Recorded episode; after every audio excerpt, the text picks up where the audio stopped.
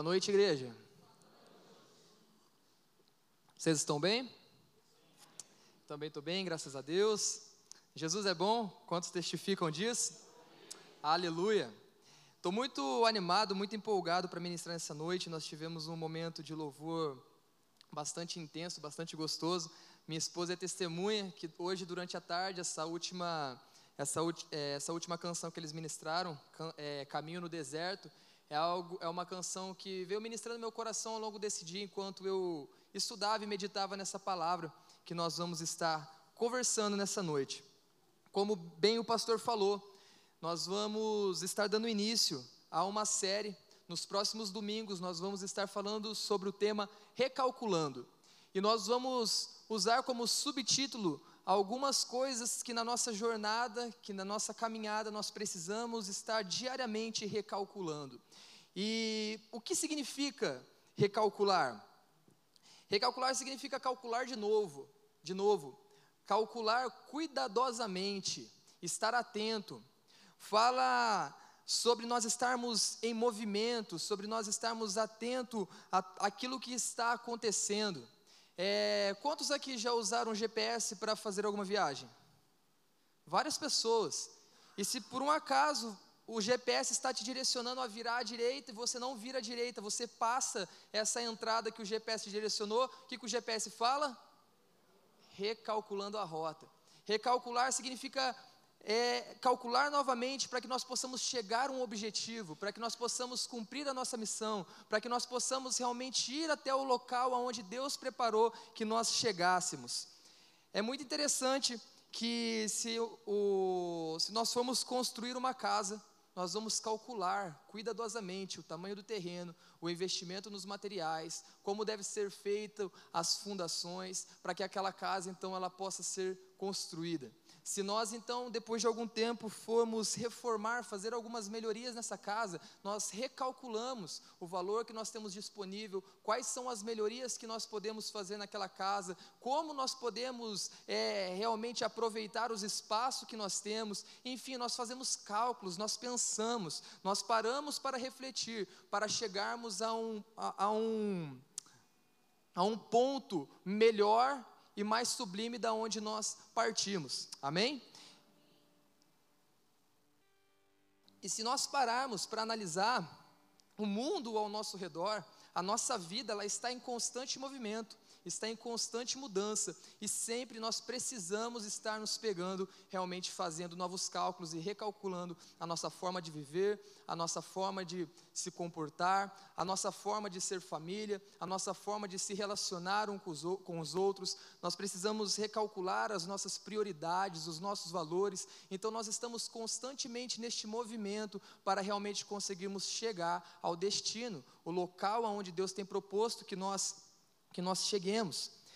E no meio destes cálculos, no meio deste recalcular, existe apenas uma coisa que não muda e que deve ser a base de cálculo para tudo o que nós fazemos e para tudo o que nós vivemos, que é a palavra de Deus, que são as doutrinas, que é realmente a, as, os princípios que a palavra nos ensina. Então, tudo o que nós formos fazer, todo o recálculo da nossa jornada de fé, na nossa vida pessoal, precisa estar alinhada e fundamentada com os valores da palavra de Deus. E hoje, para iniciar essa série, eu queria estar conversando um pouquinho com vocês sobre nós estarmos recalculando a nossa forma de ser igreja.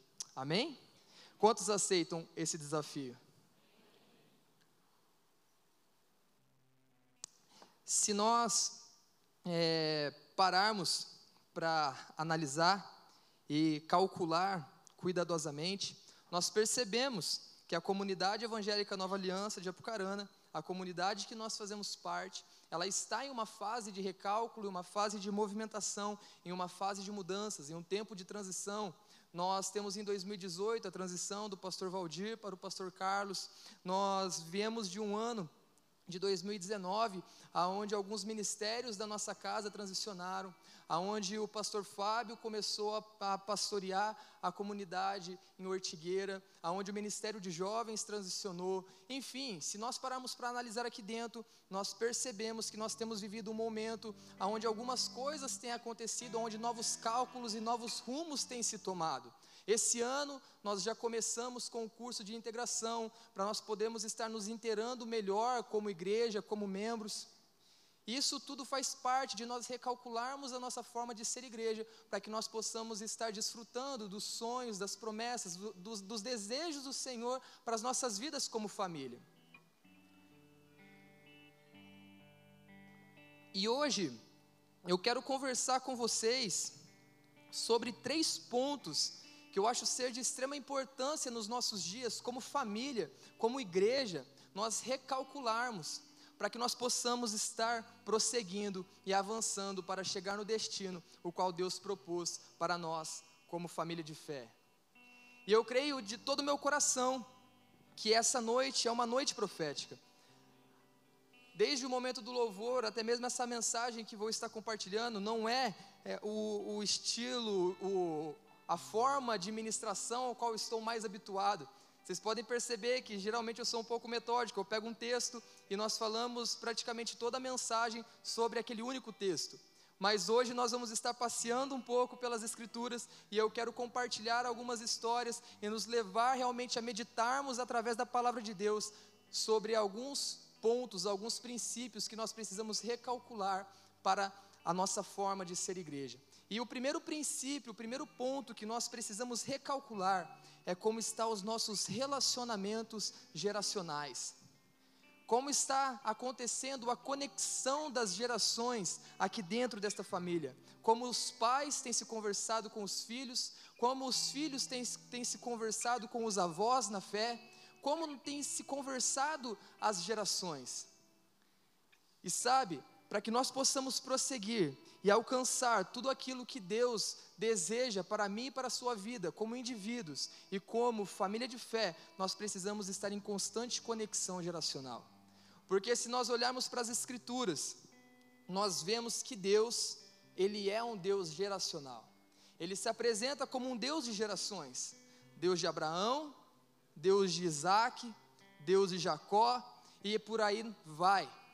Não é à toa que muitos livros da Bíblia nós encontramos extensas genealogias, porque ali está mostrando a conexão de gerações para realmente chegar a um ponto em comum, para viver os sonhos e os desejos de Deus para aquele tempo.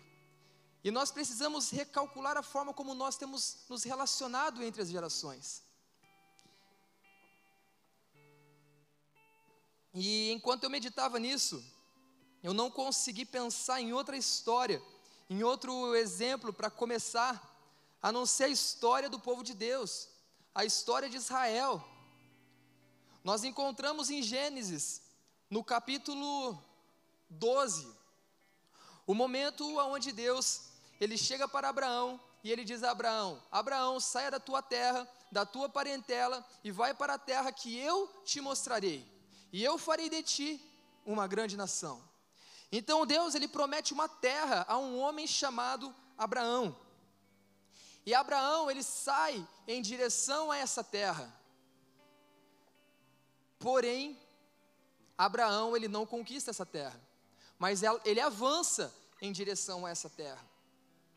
Então o tempo passa, ele tem o filho Isaac, e Isaac é conectado com o seu pai através de uma promessa feita por Deus através de um sonho que Deus revelou a Abraão. Então Abraão transfere essa visão para Isaac, mas Isaac não conquista a terra. Então se passa mais uma geração, vem Jacó. Jacó tem os doze filhos, mas eles ainda não conquistam a terra da promessa, mas eles avançam. Agora eles já são doze tribos, eles não são doze tribos ainda, mas são doze homens que representam as doze tribos. Então a família está crescendo, a família está se fortalecendo, porém eles ainda não conquistam a terra, mas eles continuam conectados por uma promessa, eles continuam conectados por um propósito, e essas gerações elas se conversavam e elas se conectavam através de promessas, propósitos e história, e eles continuavam a avançar. Então se passa Abraão, Isaac, Jacó. Jacó tem um filho chamado Levi. Levi tem um filho chamado Coate. Coate tem um filho chamado Arão. E Arão tem um filho chamado Moisés. Se passam aproximadamente 500 anos. O povo de Deus cresceu. se tornaram escravos no Egito. Moisés vivia como filho da filha de Faraó, mas um belo dia Moisés, ele mata um egípcio porque ele sabia que ele era hebreu e não suportava ver o seu povo sendo escravo naquela terra. Então Moisés ele foge para uma terra chamada Midian. E lá nessa terra, em Êxodo capítulo 3, fala que ele se depara com uma sarça que queimava e não era consumida. Então, do meio daquela sarça, Deus se revela a Moisés. E aquele sonho, aquela promessa, ela permanece intacta. Então Moisés é chamado, depois de sete gerações, para continuar e para realmente caminhar em direção aos sonhos e os propósitos de Deus para aquela geração. Mas sabe uma coisa interessante? Ainda não é Moisés que conquista a terra da promessa. Moisés, como libertador, ele chega no Egito, ele passa todo ali o, o aquele momento onde nós conhecemos, onde ele está com o faraó, Deus manda as pragas, enfim, até chegar o momento da libertação de fato, onde é atravessado ali o Mar Vermelho, mas eles ficam aproximadamente 40 anos no deserto. E Moisés ele não conquista a terra da promessa. Mas nós vemos em Números, capítulo 27, do versículo 15 ao 20, que existia um desejo no coração de Moisés, que as gerações elas se conectassem e que ela e que a nova geração, o seu principal discípulo Josué, ele poderia não só visualizar, mas ver a materialização dos sonhos e do propósito de Deus para aquela geração, para aquele povo.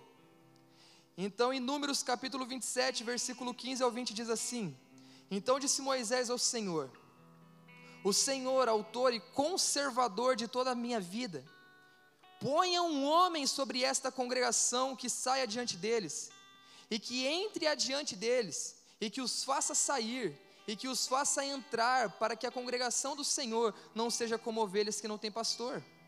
Disse o Senhor a Moisés: Toma Josué, filho de Num, homem em que há o espírito, impõe as mãos sobre ele, apresenta-o sobre perante Eleazar, o sacerdote, perante toda a congregação, e dá-lhe à vista deles as tuas ordens. Põe sobre ele a tua autoridade, para que ele obedeça a toda a congregação dos filhos de Israel.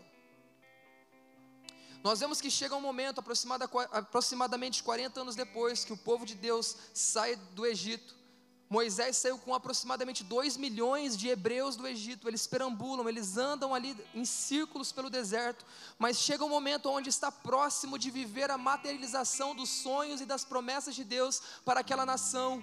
Mas Moisés ele entende que é hora de se conectar com uma geração que vinha após ele.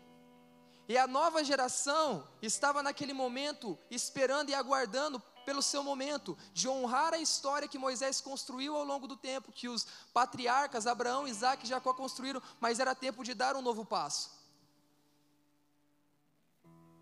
E então Moisés pede a Deus para que Deus direcione quem seria aquele que daria continuidade e veria a materialização dos sonhos e do propósito dele para aquele povo. Então em Deuteronômios 31, 1 e 2 diz assim: Passou Moisés a falar estas palavras a todo Israel e disse-lhes: Sou hoje da idade de 120 anos, já não posso sair e entrar. E o Senhor me disse: Não passarás o Jordão. Agora eu quero ir lá para o versículo 7. No versículo 7 diz assim: Chamou Moisés a Josué e lhe disse na presença de todo Israel: Ser forte e corajoso porque com este povo entrarás na terra que o Senhor, sobre juramento, prometeu, prometeu dar aos teus pais, e tu os farás herdá-la. O Senhor é quem vai adiante de ti, ele será contigo, não te deixará, nem te desamparará, não temas e nem te atemorizes. Então nós vemos que aproximadamente 620 anos depois, entre 600 e 620 anos depois, que a promessa de uma terra feita a Abraão começa a se tornar uma realidade depois de oito gerações. Mas nós vemos que uma promessa e um sonho conectou várias gerações. E cada nova geração que surgia dava passos maiores, subiam alguns degraus para conquistar aquilo que Deus havia prometido. E isso nos ensina algo muito importante, que a nossa missão, a missão de cada um de vocês que estão aqui, dos mais velhos, até chegar nos mais novinhos, nós sempre precisamos ter em mente que precisamos empoderar e empurrar a nova geração para viver todos os sonhos de Deus, para ver a materialização dos sonhos de Deus. Sempre os mais novos honrando a história, o legado daqueles que vieram antes. Mas aqueles que vieram um pouco antes, os mais experientes, assim como Moisés fez, possa estar abençoando, depositando autoridade e empurrando para que possa ir mais longe. Esse é o ciclo natural de uma família natural e de uma família espiritual. E eu tenho a convicção do fundo do meu coração de que existem sonhos e promessas de Deus para essa família, para essa casa. E à medida que nós nos conectarmos como gerações, aprendermos a falar uma só língua, os mais novos com os mais velhos, nós vamos nós vamos caminhar em passos largos para ver a materialização dos sonhos de Deus para essa casa. Então, por isso, nós precisamos urgentemente recalcular os nossos relacionamentos e como temos conversado entre as gerações como família de fé. E isso pode ser aplicado também na sua casa, para que você, com a sua família, viva os sonhos de Deus para a sua casa e para a sua família.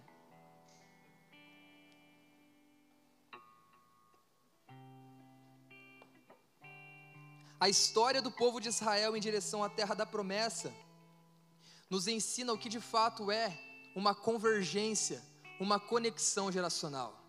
Uma promessa feita anos atrás, que se cumpre aproximadamente 600 anos depois, na pessoa de Josué.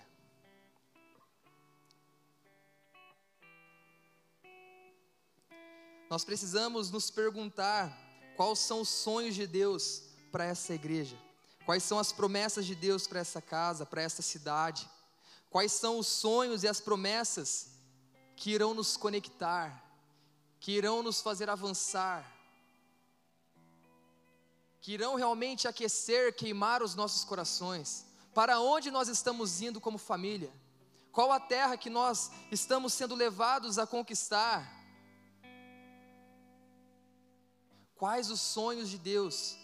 Quais as promessas de Deus, quais os propósitos de Deus que nos une, que nos conecta e que nós possamos aprender a conviver em família. Que a geração, que a geração mais experiente possa empoderar, lançar e enviar os mais novos, e que os mais novos possam estar esperando com o sangue no olho, com os corações em chamas, o momento de ser lançado e enviado para ver a materialização dos sonhos de Deus.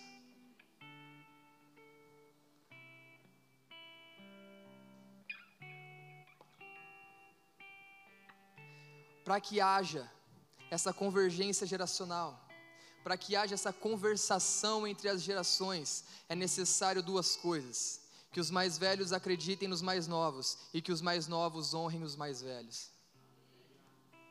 Mas isso precisa acontecer não, não adianta só os mais jovens honrar os mais velhos se os mais velhos não acreditam nos mais jovens. E não adianta só os mais velhos acreditarem nos mais jovens se os mais jovens não honrarem os mais velhos. E eu não estou falando só de idade natural, mas estou falando em jornada de fé.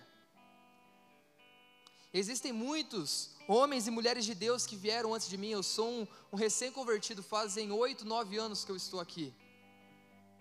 E eu cheguei em uma posição de filho, e hoje eu ainda estou em uma posição de filho, onde preciso ser empurrado pelos, pelos meus pais na fé, aqueles que vieram antes de mim. Mas hoje Deus também já tem me colocado como pai de uma nova geração que está surgindo.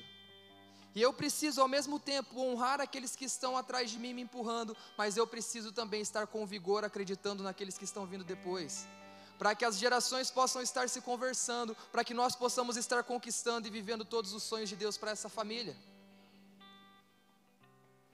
você, cada um de nós que estamos aqui, fazemos parte dos sonhos e das promessas de Deus para essa cidade, para essa igreja. E quanto mais nos conectarmos, quanto mais vivermos uma convergência geracional, mais chances teremos de ver com os nossos olhos a materialização dos sonhos e dos propósitos de Deus.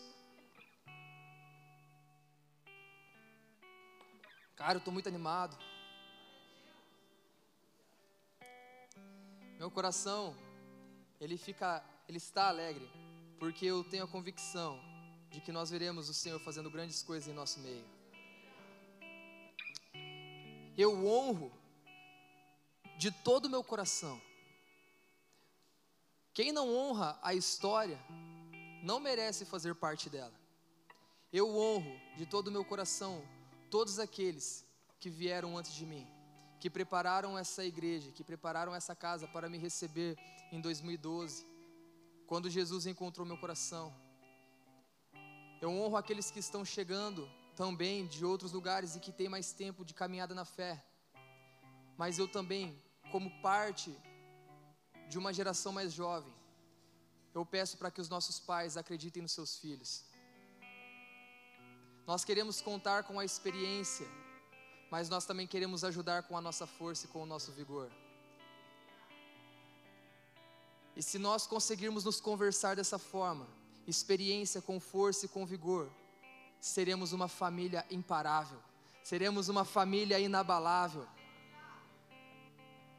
que irá de fato viver os sonhos do Senhor nessa geração. Assim como diz em Atos, eu não me lembro exatamente a referência, mas diz que Davi descansou com seus antepassados e cumpriu todos os desígnios do Senhor para a sua geração. E que assim seja nós, Davi, ele é um outro exemplo de alguém que realmente entendeu a necessidade dessa convergência geracional. Davi, para mim, é um dos homens mais incríveis do Antigo Testamento. Davi, ele rompeu com o tradicionalismo da lei. Sabe, Davi ele representa uma nova geração. Por quê? Antigamente, o povo de Deus era acostumado que somente levitas e sacerdotes podiam adorar a Deus. Mas quando Davi se torna rei, o que ele faz? Ele coloca a arca da aliança no meio do povo para que todos pudessem adorar a Deus, para que todos tivessem relacionamento com Deus. Ele faz algo completamente contraditório do que os seus antepassados faziam, mas ele entendia que aquele era o momento. Ele entendia que algo novo precisava ser feito para que o povo pudesse renovar a sua aliança com Deus. Mas chegou um outro momento, aonde Davi ele já não representava mais a, a nova geração, mas ele era o pai que precisava impulsionar o seu filho. Então chega um momento na vida de Davi, aonde existe um anseio no coração dele de construir um templo para o Senhor. Ele diz assim: Como pode eu viver em palácios, em, um palácio, a coisa mais linda do mundo, e o meu Deus habitar em uma arca? Então Davi, ele em uma tenda, então Davi ele propõe no seu coração em construir um belo templo ao Senhor. Mas sabe algo intrigante que acontece? Em 1 Coríntios, capítulo 28, verso 6, Deus diz a Davi: O seu filho Salomão construirá um templo para mim. Davi tinha duas, duas, três opções. Ele podia fazer biquinho com Deus, tipo, ah, eu te servi por tantos anos, fui um rei tão legal. Coloquei a arca no meio do povo para que eles pudessem voltar o coração para o Senhor. Agora eu não posso construir um templo? Tem que ser o meu filho para construir um templo? Ou então, Davi poderia pensar assim: ah, já que vai ser Salomão que vai construir o templo, então deixa ele pastar um pouco, deixa ele se virar, e ele vê como é que esse templo vai ser construído. Mas pelo contrário, Davi tinha um anseio de construir um templo. E quando Deus diz para Davi que quem construiria esse templo seria o seu filho Salomão, nós vemos ali a partir de 1 Crônicas, capítulo 28, que Davi ele começa a preparar todo o material, todas as pedras, todas as madeiras, todos os funcionários, para que quando chegasse a hora de Salomão assumir o seu reinado, ele pudesse dar continuidade ao sonho e o propósito que Deus tinha colocado no coração de Davi. Então nós vemos uma que Davi ele representou uma nova geração quando trouxe a arca para o meio do povo, mas ele representou um pai que empurrou o seu filho para ver a materialização do sonho que tinha nascido no seu coração. E ele facilitou a jornada para que Salomão pudesse construir o templo mais incrível na sua época. Isso é incrível. Isso fala de gerações se conectando para cumprir os sonhos e os propósitos de Deus.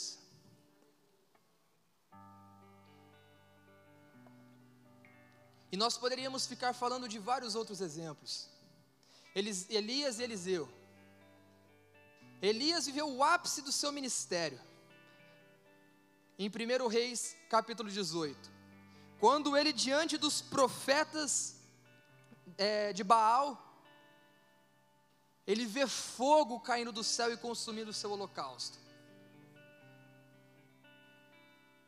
Elias vê uma nuvem do tamanho da mão de um homem, e depois de muitos anos, abundante chuva cai sobre o povo de Israel. O ápice do ministério de Elias. 1 Reis capítulo 18. Ele poderia dizer: Agora nada mais me para agora eu vou com tudo.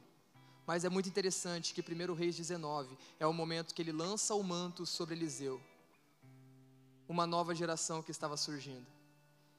E Eliseu é reconhecido como o homem que teve porção dobrada do seu mestre. E ele fez exatamente o dobro de tudo que Elias tinha feito.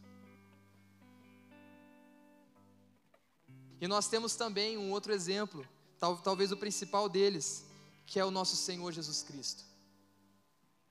Quando ele inicia seu ministério, ele chama doze meninos. Provavelmente o mais velho dos discípulos de Jesus, que era Pedro, ele era entre 10 e 15 anos, 10 e 13 anos mais novo do que Jesus. Jesus chama doze meninos para caminhar com ele durante três anos. E conforme eles caminhavam, conforme eles viam as manifestações de curas, de milagres, conforme eles visualizavam tudo aquilo que Jesus vinha fazendo, eles se admiravam. Eles ficavam maravilhados com aquilo que, que o Messias, que o Filho de Deus estava realizando. Mas chega um momento em João, capítulo 14, versículo 12, aonde Jesus diz assim: Em verdade, em verdade vos digo que aquele que crê em mim fará também as obras que eu faço, e outras maiores fará, porque eu vou para junto do Pai. Por pelo menos oito vezes nos evangelhos, Mateus, Marcos, Lucas e João, Jesus diz: Eu os envio. Jesus representando aquele que empodera e envia a geração que vem depois para fazer obras maiores, para ver a materialização e a realização dos sonhos de Deus. Então, isso deixa claro para nós que a Bíblia é um livro de uma história geracional, onde as gerações se conversam, crescem e avançam para ver o estabelecimento dos sonhos e dos propósitos de Deus. E nós hoje, como família de Deus, como família de fé, não podemos viver de outra forma, senão se conectando geracionalmente. Então nós precisamos meditar e recalcular a forma como temos nos conectado, não só como igreja, mas também como família. Existem sonhos, promessas de Deus para sua casa, para sua família natural. E através dessa convergência, vocês avançarão, vocês crescerão e viverão os sonhos de Deus. E assim também para nós como igreja.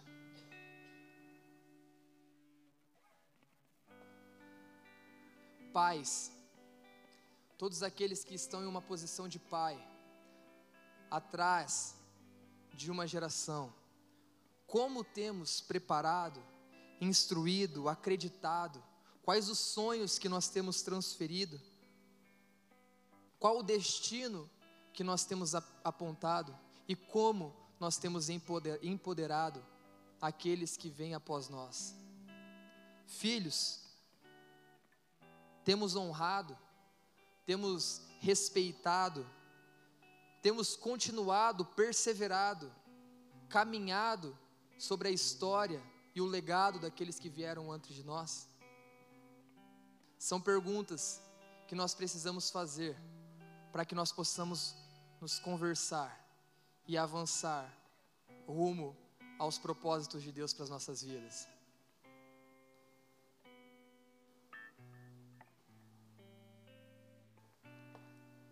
Quero usar alguns exemplos bem práticos e atuais.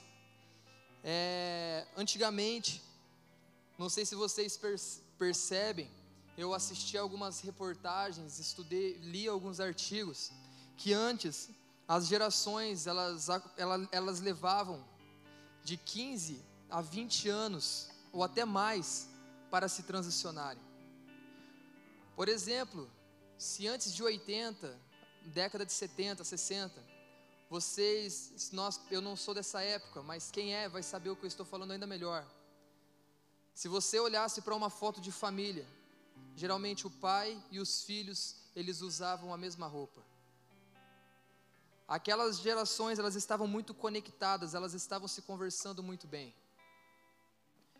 Porém, hoje, se você olhar para pais e filhos, é, com raras exceções, você vê a diferença, a divergência, a, a desconexão geracional no, no, a, no próprio jeito de se vestir. Eu assisti uma entrevista de que hoje tem havido uma, uma, como, uma ruptura geracional muito grande nas empresas, porque os mais jovens estão muitas vezes é, dando passos na frente daqueles que estão há anos dentro de uma empresa. Antigamente, a forma que era levada em conta, em conta para haver uma promoção dentro de uma empresa era o tempo de serviço. Então, o homem de confiança que está ali há vários anos, quando tem uma chance de ser promovido, ele é promovido porque ele está ali há muito tempo. Mas hoje se dá pela competência, pela, pela, pela facilidade em manusear os, os meios tecnológicos, pela, pela capacidade de cada um. Então isso mostra muito claramente que lá fora as coisas têm mudado, as gerações têm transicionado, e isso afeta diretamente dentro da igreja. Mas o que nós precisamos entender é que nós temos os princípios da palavra de Deus e diferente de lá fora, não precisa haver uma ruptura, mas sim uma convergência de gerações aqui dentro. Porque tanto uma geração quanto a outra tem algo a servir, a contribuir na vida do outro. Dentro da igreja também é fácil ver as mudanças. De 85 para trás,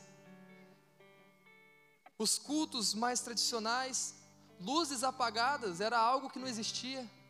Os bancos, maioria de madeira, templos arquitetônicos, grandes construções, cheios de detalhes manuais. Os homens, as mulheres preparavam a melhor roupa, que geralmente era uma roupa mais clássica, mais, mais social. As músicas não tinha essa pegada rock and roll que os meninos da guitarra toraram ali na hora da adoração. E se nós olhamos após 85, nós vemos que um novo jeito de ser igreja começa a aparecer, um louvor mais espontâneo, um estilo mais irreverente. A galera curte as luzes apagadas, curte os, canhão, os canhões chacoalhando. A roupa social mais adequada, mais certinha, já não é a melhor roupa. Hoje, a roupa top é a calça rasgada do Lucas.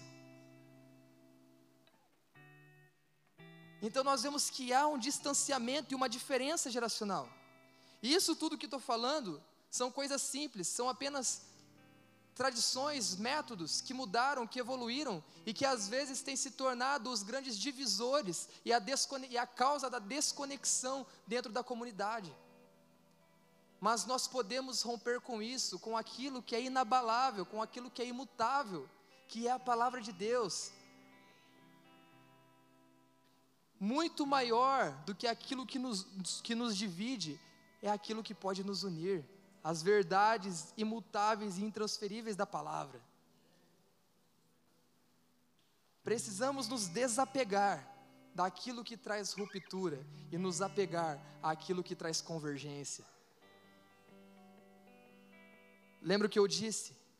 O que sempre uniu gerações não eram as tradições, mas eram as promessas, as histórias e os sonhos de Deus sobre aquela família, sobre aquela casa, sobre a nação de Israel, sobre o povo de Deus, e é isso que continua nos unindo. Os sonhos e as verdades de Deus. Nós podemos nos conversar e viver em uma família aonde as gerações estão convergindo uma com as outras. Os mais novos estão servindo os mais velhos, os mais velhos estão servindo os mais jovens, e nós estamos avançando para um destino em comum, viver os sonhos e as promessas de Deus para as nossas vidas como família. Vocês estão felizes?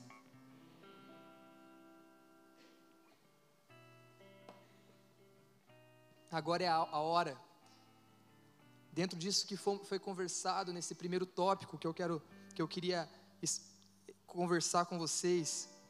Agora é hora de recalcular, ver o que cada um de nós podemos fazer para nos conversarmos, para nos conectarmos, entendermos para onde o vento de Deus está soprando e aonde Ele deseja que nós venhamos a chegar como família, nos desapegarmos daquilo que pode nos separar e nos agarrarmos àquilo que nos une.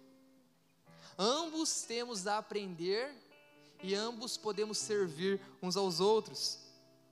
Os mais velhos, os mais experientes podem servir a nova geração com a experiência, com o zelo, com a firmeza e a constância na fé, preparando uma estrutura segura para que nós possamos caminhar. Dispor dos recursos necessários, assim como fez Davi, para que possamos dar passos mais longos e chegar a lugares mais altos. Os mais experientes podem se engajar com um novo formato, muitas vezes, vezes de se ver e de se viver igreja. Em contrapartida, os mais jovens podem servir os mais experientes, principalmente honrando, respeitando, com paciência, com amor, respeitando e honrando as histórias, conversando e introduzindo a compreender de forma respeitosa o momento que nós temos vivido. Absorver do zelo e das constância que os nossos pais na fé têm. Que os pais se tornem como arcos, prontos a nos lançar como flechas de fogo para incendiar a nossa geração. Cada um tem o seu papel dentro do reino de Deus, dentro da história dos sonhos e dos propósitos de Deus. Ninguém fica sem fazer nada, todos servimos de alguma, de alguma forma uma hora mais ativo, uma hora mais na retaguarda, mas ambos estão caminhando para a mesma direção. Dessa forma, nós seremos uma comunidade geracional em constante crescimento e expansão.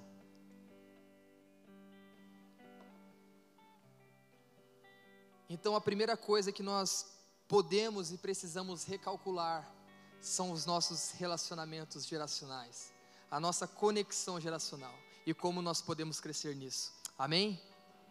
Segundo ponto, nós precisamos recalcular aonde temos mantido o nosso foco, qual tem sido o nosso alvo, o que tem nos mantido em pé, o que tem fortalecido a nossa fé, para onde nós temos olhado,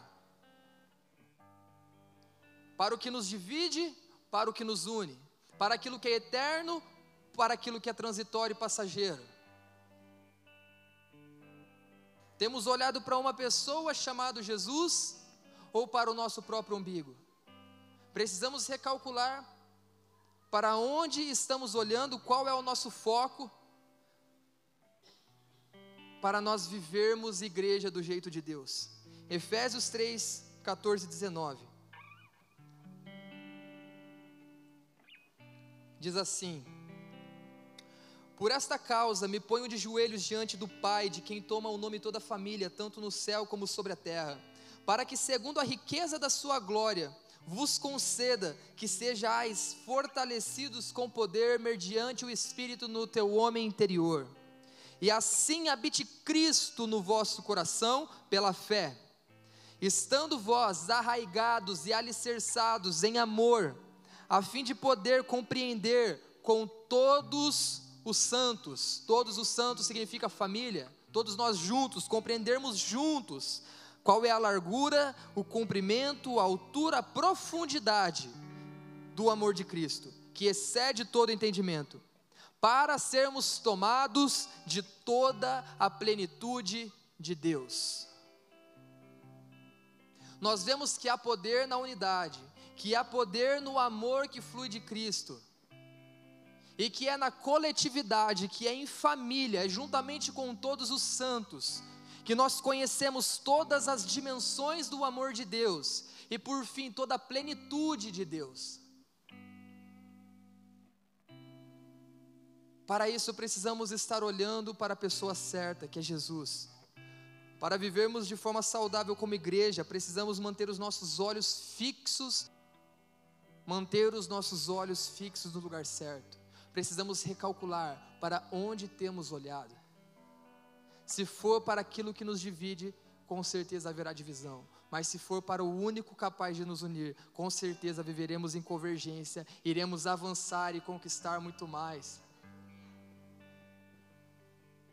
Como eu já tinha falado recentemente, Paulo ele escreve a carta para os Éfesos e ele visa revelar a, a natureza, a vida e a vocação da igreja.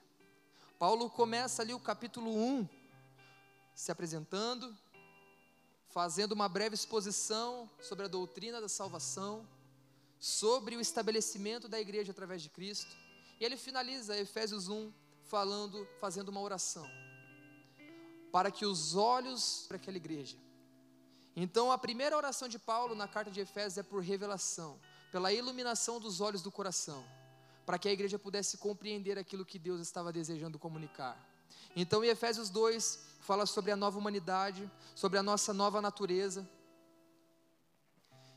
E finaliza dando uma introdução acerca da constituição da família de Deus.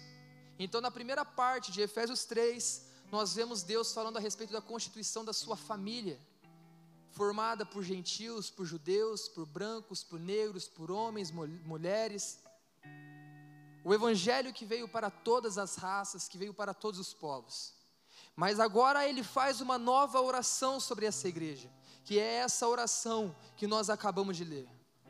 Num primeiro momento, ele pede revela, sabedoria e revelação para que possam entender aquilo que Deus está comunicando. Mas em um segundo momento, Paulo pede por compreensão plena, para que essa família possa juntos desfrutar e conhecer toda a largura, comprimento, altura, profundidade da vontade, da plenitude de Deus. Mas como viver dessa forma? Paulo fala ali em Efésios 3, a partir do verso 14, para que segundo, é, por causa, por esta causa me ponho de joelhos diante do Pai, que toma o nome de toda a família, tanto no céu como na terra, para que segundo a riqueza da sua glória, seja fortalecido em poder mediante o seu espírito no homem interior, e assim habite Cristo no vosso coração pela fé. A forma como vamos crescer nessa unidade, a forma como começamos a compreender as dimensões do amor de Deus é Cristo habitando no íntimo do nosso ser pela fé. Manter os nossos olhos em Jesus. Mas não só manter os nossos olhos em Jesus, mas também nós estarmos arraigados e alicerçados no amor de Cristo. Então, Cristo habitando os nossos corações, mantendo os olhos fixos em Jesus, nós também somos chamados a ter um amor profundo como as raízes de uma árvore, arraigados, um amor firme como os alicerces de uma obra. E que esse amor esteja crescendo e amadurecendo em nós, um amor fraternal entre os irmãos. Para quê? Para que através desse amor, juntamente com todos os santos, nós possamos compreender comprimento, altura, é, meu Deus, eu esqueci a sequência aqui, deixa eu achar aqui, largura, comprimento, altura e e profundidade do amor de Cristo. E sejais tomado da plenitude de Deus. Então, uma coisa que fica claro é que a compreensão plena dos desígnios, da vontade de Deus, da altura, do comprimento, da largura, da profundidade. Se eu errei a sequência, não tem problema, mas é isso aí. Essa compreensão plena, ela acontece juntamente com todos os santos. Nós vemos que uma pessoa sozinha não tem toda a revelação das dimensões do amor de Deus. E nós temos até na Bíblia uma prova disso, porque as igrejas de Apocalipse capítulo 2 e capítulo 3, nós vemos que cada um tinha uma faceta da revelação de quem era Jesus. Por exemplo, se nós vemos a igreja de Éfeso, diz que aquele que escrevia a eles era aquele que tinha sete estrelas na mão. Se nós vamos então para a igreja de Esmirna, fala que Cristo é aquele que é o começo e fim. Se nós vamos então para a igreja de Pérgamo, diz que Cristo é aquele que tem uma espada afiada que sai de dentro da sua boca. Cada igreja tinha uma revelação parcial de quem era Cristo. Mas em Efésios está dizendo que juntamente com todos os santos, nós conheceremos a plenitude de Deus. Então, na unidade, no caminhar em família, mantendo os olhos no lugar certo, nós vamos compreender a altura, comprimento, largura, profundidade do amor de Cristo. Nós vamos compreender toda a dimensão do amor de Cristo. E nós vamos chegar a toda a plenitude de Deus. Tudo aquilo que Deus tem sonhado para a nossa vida como indivíduo, mas também tudo o que Deus tem sonhado para nós coletivamente. Amém? E eu queria rapidamente, na última vez que eu ministrei, ainda no livro de Efésios, capítulo 4, verso 3, eu falei sobre nós crescermos em mansidão, crescermos em humildade, crescermos em paciência, sobre nós crescermos em amor que suportam uns aos outros. Para quê? Para que a nossa vocação seja desenvolvida. Mas algo que eu não pontuei muito bem, e eu queria rapidamente pontuar hoje, é sete princípios rapidinho para nós crescermos na unidade da fé e para que juntamente com todos os santos nós sejamos tomados da plenitude de Deus. Efésios 4:3 diz assim: "E for esforçando-vos diligentemente por preservar a unidade no espírito no vínculo da paz, pois há somente um corpo, somente um espírito, como também fosse chamados uma só esperança da vossa vocação, há um só Senhor, uma só fé, um só batismo, um só Deus e Pai de todos, o qual sobre todos age por meio de todos e está em todos. Então, esses sete princípios é aquilo que nos une. Assim, nós vamos crescer na unidade da fé pelo vínculo da paz. Assim, nós vamos caminhar como família e juntamente com todos os santos desfrutar de todas as dimensões do amor de Deus. Se nós mantermos os nossos olhos fixos em Cristo, porque nós somos um só corpo, nós somos membros um dos outros. Aqui existe, aqui existe braço, eu sozinho não sou um corpo inteiro, mas aqui cada um de nós, braço, perna, mão, orelha, olho, Cada um aqui faz parte deste corpo, está introduzido neste corpo. Nós somos um só corpo.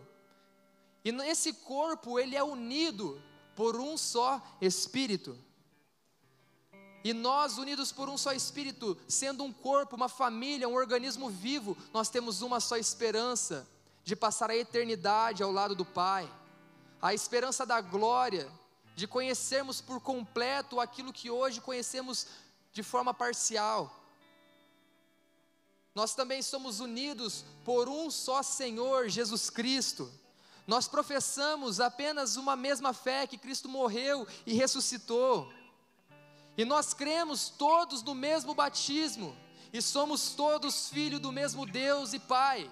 Isso é aquilo que nos une, aonde nós precisamos manter os nossos olhos para crescermos como família de fé, avançarmos e conhecermos toda a plenitude do amor de Deus. Amém? Vocês estão entendendo?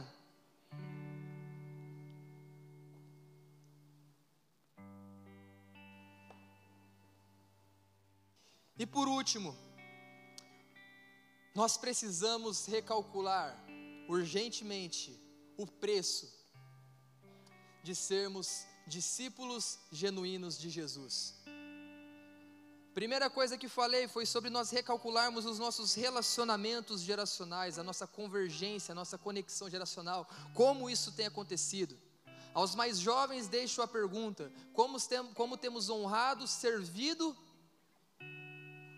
a história, o legado dos nossos pais? Como temos, como temos continuado? E aos pais eu deixo a pergunta: o quanto tem acreditado, investido e enviado os filhos dessa casa?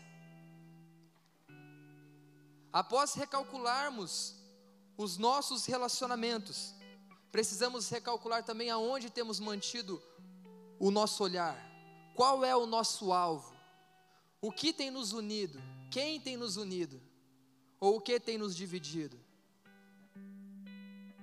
E para finalizar, somos chamados a recalcular o preço que nos está proposto para nos tornarmos discípulos genuínos de Jesus.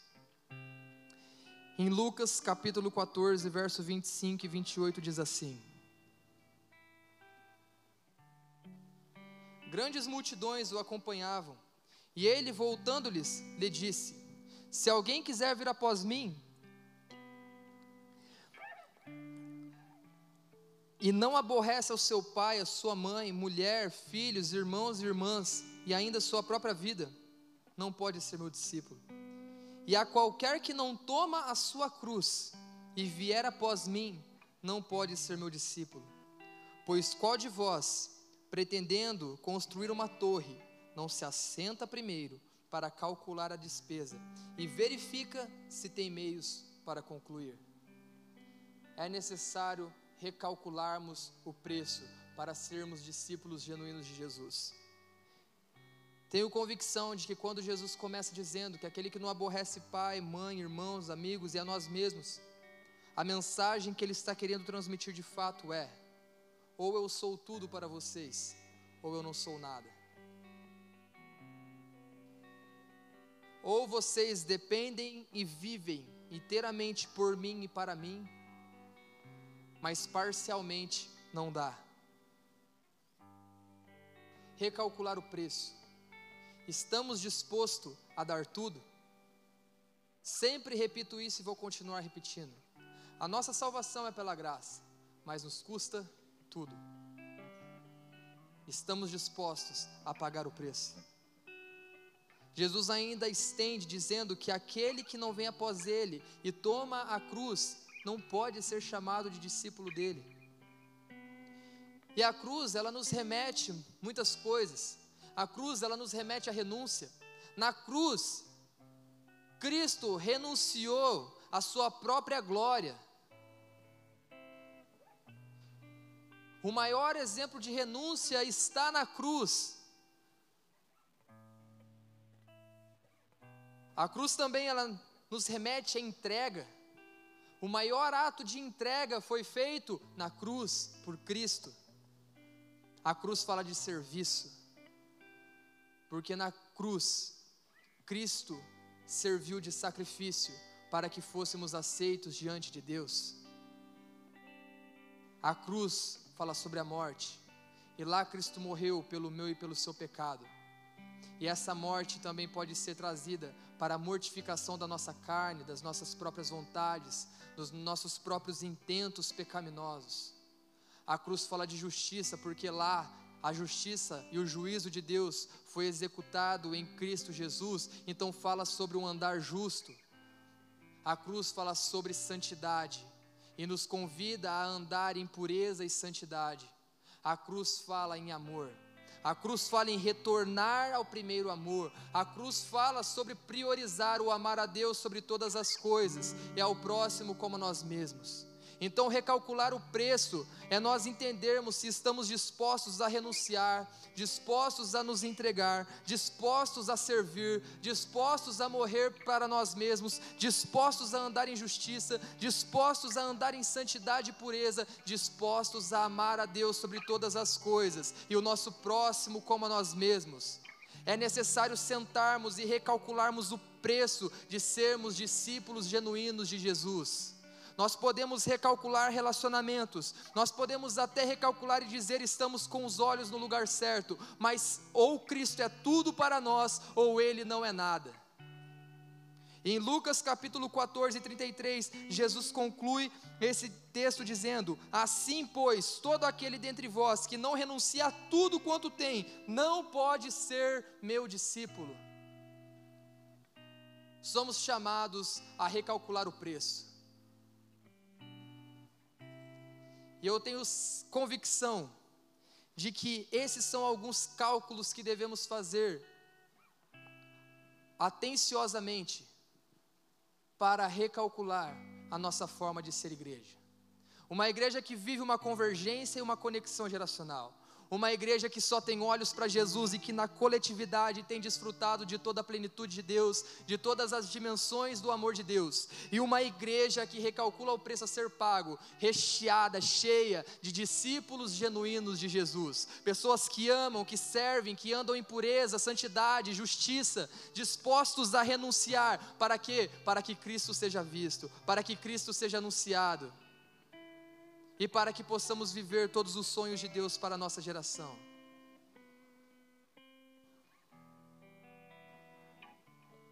Ó, acabou a água já.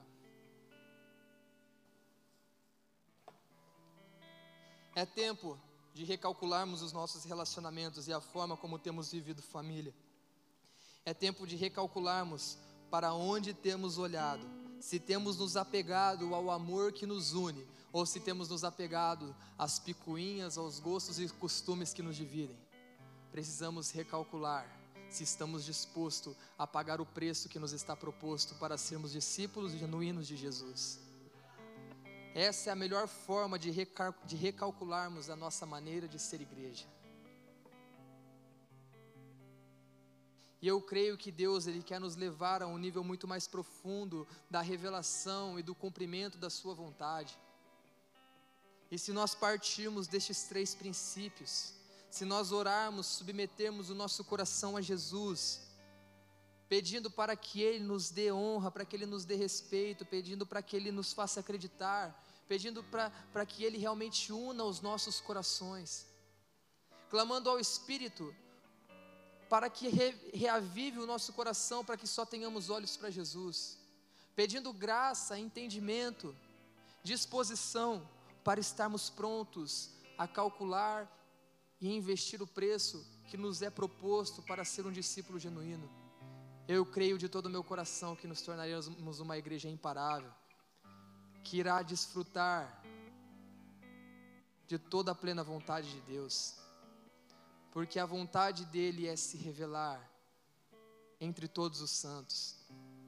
E como o tema da igreja diz, nós somos família e como família, juntos, quero com vocês compreender todas as dimensões do amor de Deus e chegar a toda a plenitude de Deus. Queria convidar o pessoal do louvor para vir aqui.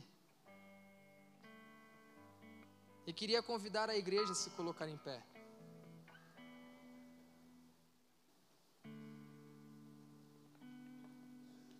Eu tenho plena convicção no meu coração que Jesus, quando conversou, que Jesus comunicou algo a ti durante essa noite. Algo que realmente precisa ser sentado e recalculado para que nós possamos avançar. Sabe? E eu não, não quero fazer um, um apelo para expor ninguém. Eu não tenho nem o costume de fazer muitos apelos a não ser quando me sinto inclinado de fato por Deus, e assim é nessa noite. E creio muito mais que esse convite não é para que você venha aqui à frente apenas para receber uma oração por aquilo que Deus falou ao seu coração, mas que você venha aqui à frente para ser uma resposta para a oração que você desejaria receber.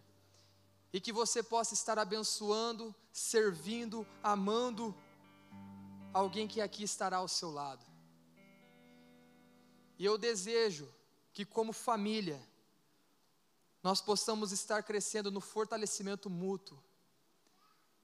Então, enquanto eles estarão cantando a última canção que foi ministrada, Se em algum desses três pontos, se algum desses três aspectos, você se identifica que Cristo tem te chamado a recalcular, a fazer um cálculo cuidadoso,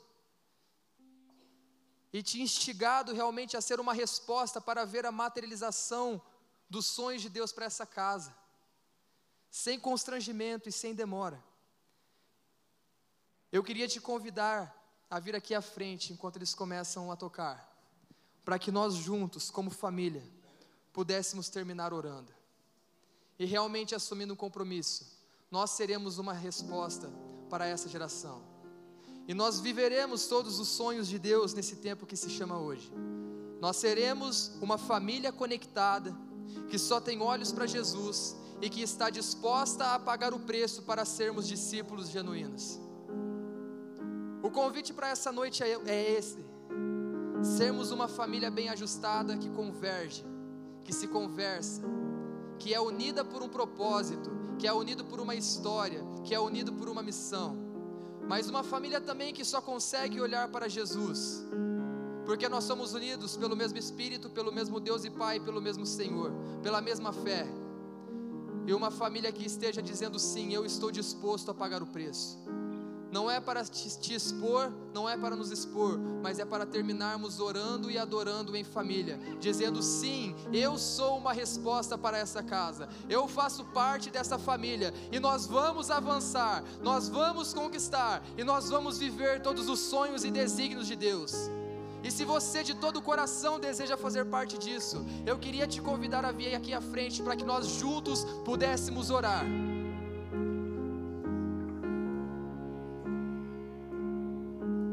Para que, como família, possamos crescer